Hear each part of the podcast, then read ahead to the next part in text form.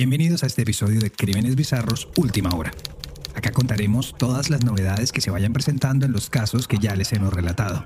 Primero, haremos un pequeño recorderis de los hechos y después contaremos todos los updates. En esta primera edición justamente hablaremos de nuestro primer capítulo, el doble asesinato de Delphi. Como siempre, cualquier saludo, mensaje o sugerencia la pueden hacer a arroba crímenes bizarros en todas las redes sociales.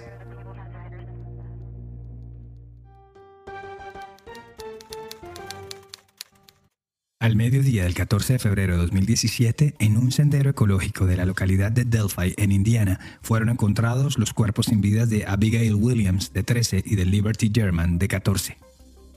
El día anterior, lunes, no habían tenido que ir a la secundaria porque se había previsto una nevada, pero tras una repentina tarde de sol, Libby y Abby, como las llamaban, decidieron dar un paseo por el sendero histórico de Delphi. El puente Monon High, una vieja estructura de madera de la línea férrea, fue la última locación donde se les vio con vida. Al menos, así quedó congelado para siempre en la última foto que Libby publicó en su perfil de Snapchat. Eran las 2 y 5 de la tarde. El paseo estaba supuesto a terminar a las 3 de la tarde cuando Derek, el padre de Libby, había quedado en recogerlas en el estacionamiento del lugar. Pero las chicas nunca aparecieron. Toda la familia se encontró allí y junto con las autoridades y decenas de voluntarios rastrillaron en busca de las menores hasta la medianoche. Aparecieron a la orilla de un débil arroyo que pasa por debajo del puente. A las 2 de la tarde de ese día de San Valentín de 2017, las autoridades confirmaron públicamente el hallazgo de los cuerpos. Más adelante, corroboraron la identidad de las dos menores a la par que liberaron una grabación de video hecha con el móvil de una de ellas de un hombre que caminaba sobre el puente Monon High a unos 20 metros de distancia de ellas y quien sería la primera persona de interés en la investigación. Además de eso, las autoridades dijeron que a partir de entonces estarían investigando un doble homicidio. Solo eso, no explicaron por qué, cómo murieron las niñas, si fue por arma de fuego o arma blanca, si habían sido víctimas de algún tipo de abuso o cómo las encontraron. Nada. Por alguna extraña razón, el caso desde el principio se manejó en completo sigilo, cosa que no le gustó para nada a los familiares y en general a la pequeña comunidad de apenas 3.000 habitantes. En julio de 2017, cinco meses después de los hechos, las autoridades presentaron un fragmento, apenas tres palabras pronunciadas por el hombre del puente, con la idea de que alguien pudiera reconocerlo, pero nada. Esto sería en español como abajo en la colina, bajar la colina. En 2019 se presentó un nuevo retrato hablado del sospechoso y luego unas palabras más, bueno, una palabra más en realidad, guys, down the hill. Y listo. Durante tres años y una pandemia por medio, no se supo nada más del caso. Varios hombres con un prontuario delictivo llamativo fueron relacionados a la investigación, pero nunca de manera oficial. Por alguna razón desconocida, de nuevo, el condado de Carroll había promulgado una orden de sellamiento, una orden mordaza para el caso, y ningún avance o detalle del mismo podía hacerse público.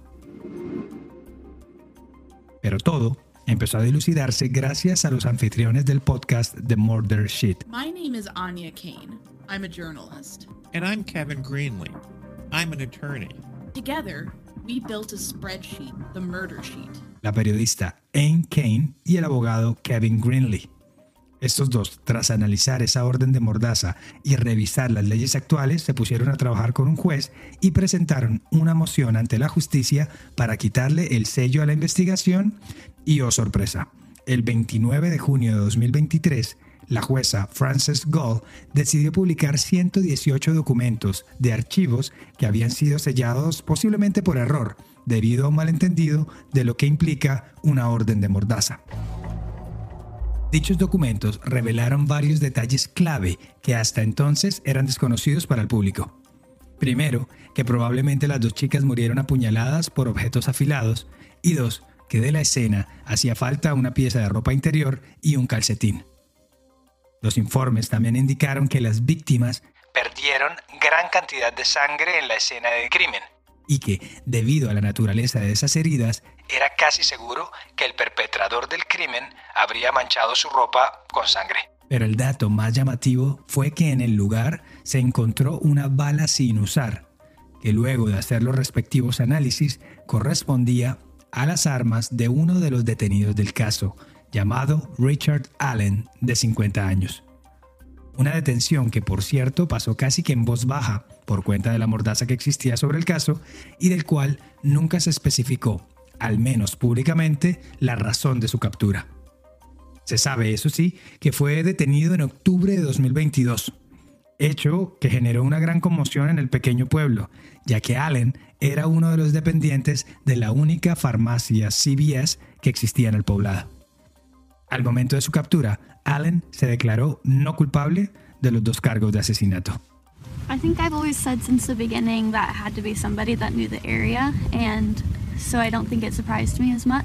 Um, definitely- Creo que siempre dije desde el principio que tenía que ser alguien que conociera la zona, y por eso, como que tal vez no me sorprendió tanto la noticia de su arresto. Pero definitivamente es difícil y triste saber que él estaba acá, entre nosotros. Es como si no quisiéramos creerlo, pero ahora ya lo sabemos, él siempre estuvo acá.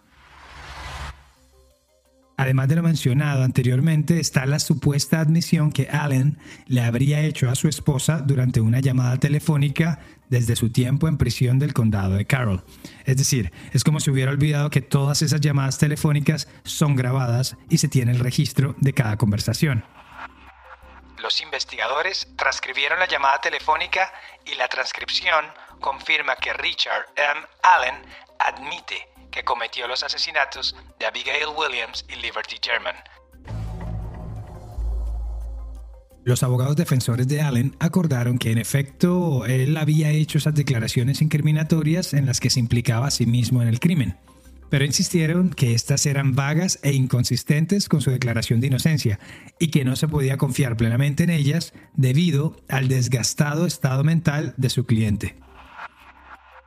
Y es que de un tiempo para acá, desde su captura, han circulado tres fotos de parte de las autoridades donde se le ve a Allen pasar de ser un tipo saludable, fuerte, fornido, a otro un poco más debilitado, hasta la última, un tipo frágil, delgado, con la mirada perdida y hasta con lo que parece ser manchas de saliva en su camiseta, como si estuviera totalmente fuera de sí. Tras conocer la captura de Allen, la madre de Libby, Carrie Timmons, se hizo la pregunta del millón en el programa Inside Edition. If this turns out that he is the killer, how did he manage to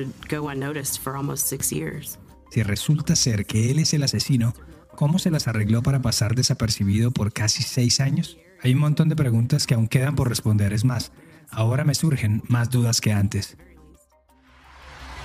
Los fiscales confían que la confesión de Allen a su esposa y a otros internos, a los que también les dijo que él era el autor del crimen de las dos chicas, podría jugarle en contra en su juicio, que está programado para arrancar el 8 de enero de 2024.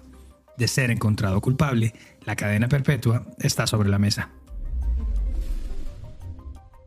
Igual, entre todos los detalles que empezaron a conocerse de Richard Allen, hubo uno que le puso los pelos de punta a más de uno. Y es que el presunto asesino posó muy sonriente para una selfie en un bar justo al frente de uno de los retratos hablados que la policía había distribuido para intentar identificarlo. Al respecto, la madre de Libby responde si le pareció un gesto insensible o despiadado. Yeah. Pretty brave. Bold. Like it didn't matter. It just seems crazy that he was right there, living life every day. Insensible tal vez sí, bastante valiente, audaz como si no le importara. Parece una locura que él siempre hubiese estado aquí, viviendo su vida tan tranquilamente cada día.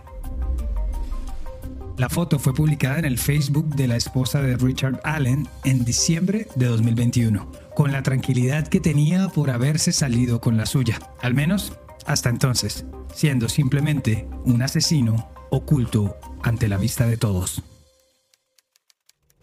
Esta edición de Crímenes Bizarros Última Hora fue escrita y producida por mí, Luis Badel. Cualquier mensaje o sugerencia la pueden hacer en arroba Crímenes en todas las redes sociales. Nos escuchamos en la próxima edición.